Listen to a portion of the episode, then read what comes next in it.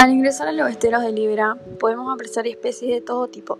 Mamíferos, como el roedor más grande del mundo, que es el carpincho, el cual alcanza a pesar hasta unos 60 kilos y vivir unos 20 años.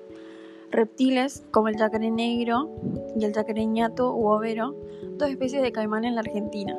En sus aguas se dejan apreciar cardúmenes de peces que nadan como las tarariras, las anguilas, palometas, sábalos, baires y entudos. Además, multicolores de aves y mariposas dan la bienvenida a los turistas presentando Liberá de una manera exclusiva.